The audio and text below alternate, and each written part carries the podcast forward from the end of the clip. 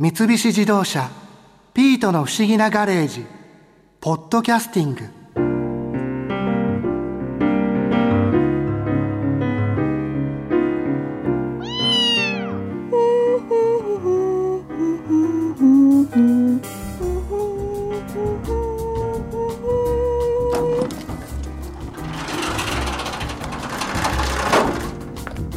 マリアさん一人ですか？そうよ。でも博士の用事でお使いに行った新一がもうすぐ帰ってくるわ。新一さんが来る前に女子同士折り入って話があるんですよ。何よ？マリアさんクリスマスイブに新一さんとデートしたんでしょ？どうでした？芸能週刊誌みたいね。教えてくださいよ。どうだったんですか？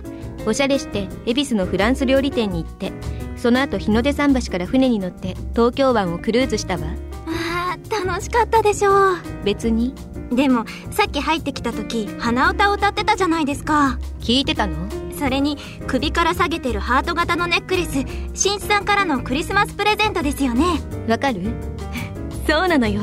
これをもらった時は死ぬほど嬉しかったわ。マリアさん声が新一さん優しかったですか？うんすごく船の上で風が吹いてきたらロボットの私の肩にコートをかけてくれたのよ。あー新一さんやるな。でそれからそれから？そしたらちょうどレインボーブリッジが近づいてきて。近づいてきて真下を通った瞬間船の明かりが消えたの。えー、ロマンチック！でそれで？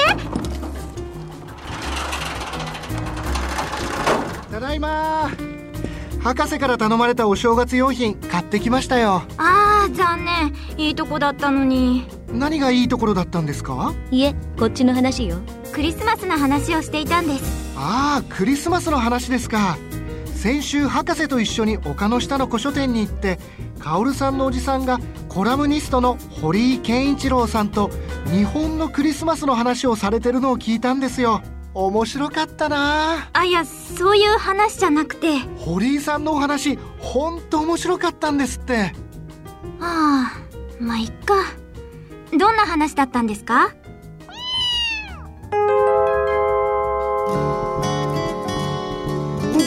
その明治維新になってからだから1868年キリスト教は当然居留地とかいっぱい作ってるからキリスト教 OK したのかと思ったら意外に長いこと禁止してたんですねずっと禁止してたかったみたいですね基本的には。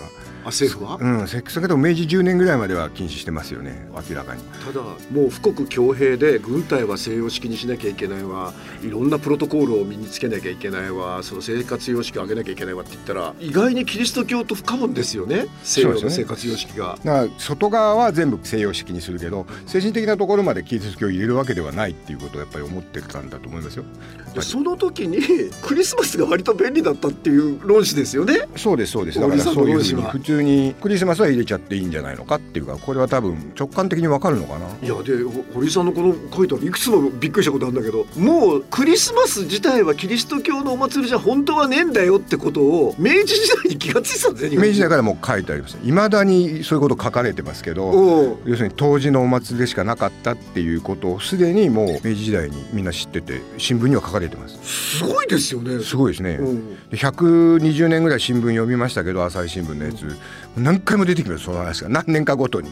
みんなみんな知らないだろうけどって言ってクリスマスは本当はキリストが生まれじゃないだろうっていうのもな10年ごとに1回ずつが毎年出てくるし、まあ最近でもまだ言われますよね。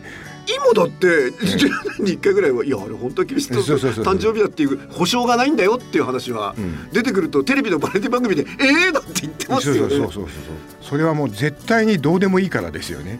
なんかいやでもう1906年から、うん。だから日露戦争に勝った翌年から割と大々的にもう東京の街でクリスマスの飾り付けとかいろんなイベントをやり始めてたということ書かれてますよね。そうですね。明治時代の中頃から新聞では毎年報道はあるんですけどもその頃は全部教会周辺なんですね。キリスト教の人が祝ってる。であとキリスト教信者じゃないけど子供たちが一緒にあそこで楽しく遊んでるというか。あの1906年って言ったらまだ明治の40何年ぐらいっていうか終わりの方ですよね明治の。39年ですね。39年か、その頃はすごいうまく、まあ、政府じゃなくて庶民なんですか？その1906年からっていうこと。もう多分そう庶民ないしは要するに物を売りたい人ですよね。資本主義がっていうことですよ。あ資本主義がね？これは商売になるっていうようなことでサンタさんが出てくるんですよね。面白い今見ても使えそうなサンタのイラストが出てきて。1906年に？サンタさんの効果丸111年前に？丸善とか海外輸入物だったりクリスマスの飾付けはどうですか？とかっていうようなもんでサンタさんが出てきてプレゼントとかでっかい広告がサンタさんなのか忍者なのかなんかわからない微妙なおじいさんとかみたいな広告出てきてこれが1906年からすごい目立つんです。いやなかなか想像もつかないのは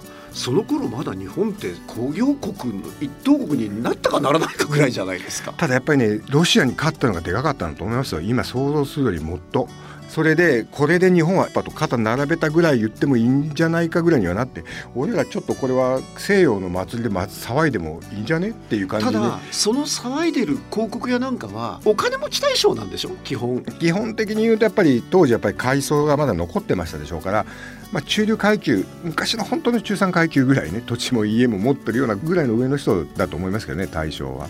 しかし1906年から第二次世界大戦に突入していくまではどんどんどんどん盛り上がっていく一方ですね。そうですよね明治の終わりの1909年10年ぐらいでは帝国ホテルでお楽しみ会っていうのやってますからやっぱり帝国ホテルに金払ってそういうお楽しみに行く人たちやっぱりそれはある程度金持ってる人たちのお楽しみ会っていうのはクリスマスにすごい派手にやってますからそういうレポートが新聞に載ってます。あと戦前って大正天皇が亡くなられた日なのです。12月25日は休みの日だったんですね。そうですね。大正天皇祭っていう、まあ、選定祭って言ってましたけど、うん、まあ選定祭は休みなのでクリスマスが必ず休みになるっていう。ってことはクリスマスイブは祭日の前日です、ね、だから要するにその日は夜を徹して騒いでてもまあ次の日寝てりゃいいからっていう日になるっていう。まあ、だから大正天皇亡くなられた日だからちょっと不敬な話ですけどね。そうそう昭和2年少なくとも一周期ね初めての時は外では騒いでないみたいですけどただクリスマスプレゼントに何がいいっていう記事普通に載ってますから各家々では普通にただそこからだんだん休みの前の日になって昭和の時代に入ってだから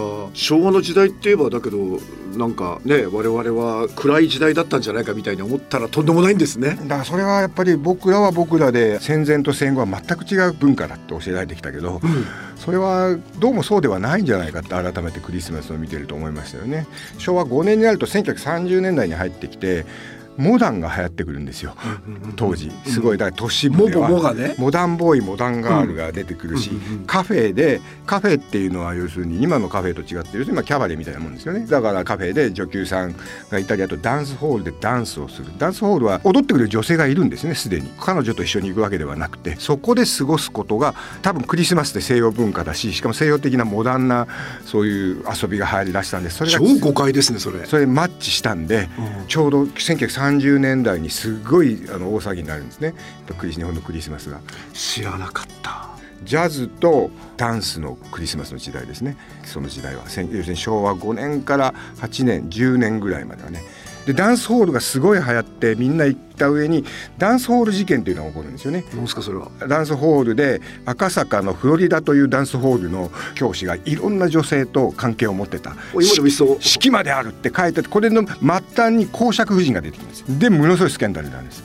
でダンスホールは是か非かとかダンスホールってダメなんじゃないかっていうことがなってきてそれがなんとなくこういうたられた感じなのはいいのかっていうのが要するに昭和12年のシナ事変いわゆる今で言えば日中戦争になりますよね。当時全部シナ事変って書いてありますけどもそれによってバッと空気変わります。新聞読んでたらその年から突然本当にこれ日中戦争開始なんで これからもう要するに中国に勝つために要するに騒ぐのはやめましょう。だからそういう慶長法学のことゃダメです。だからクリスマスもダメです。だって敵国の文化だから禁止したわけではないんで。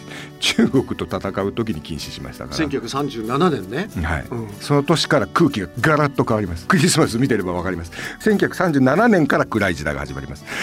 それまでは明るい明るい時代。1936年まではむちゃむちゃ明るい時代。むちゃくちゃ明るいんです。超意外。でね、うん戦争があってまあ戦争中だからもちろんですけどクリスマスなんてどころじゃなかったでしょうし大変な時代を過ぎてまあアメリカに占領されたからクリスマスが盛り上がるのは分かるんですがもうちょっと家で過ごせっていうかと思ったら全く戦前と同じになっちゃったんでしょ？戦前のにもっと輪をかけて暴力的なクリスマスになっていきましたね戦後の方は。鬱屈してたから。負けちゃったのもあるしね。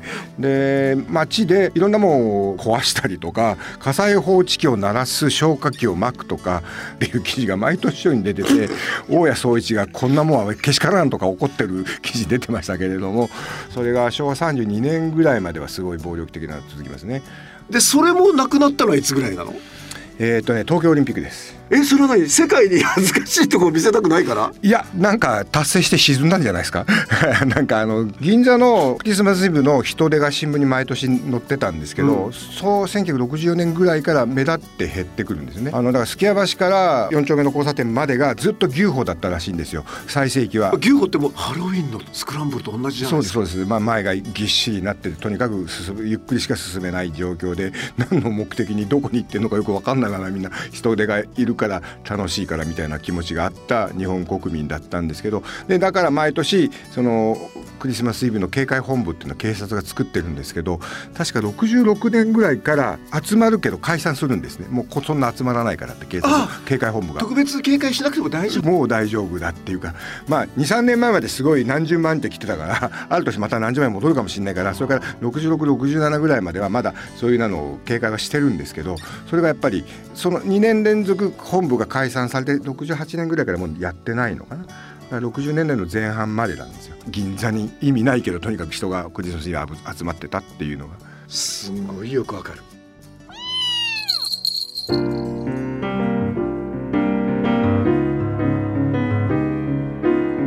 三菱自動車ピートの不思議なガレージポッドキャスティング。このお話は Drive your Ambition 三菱自動車がお送りしました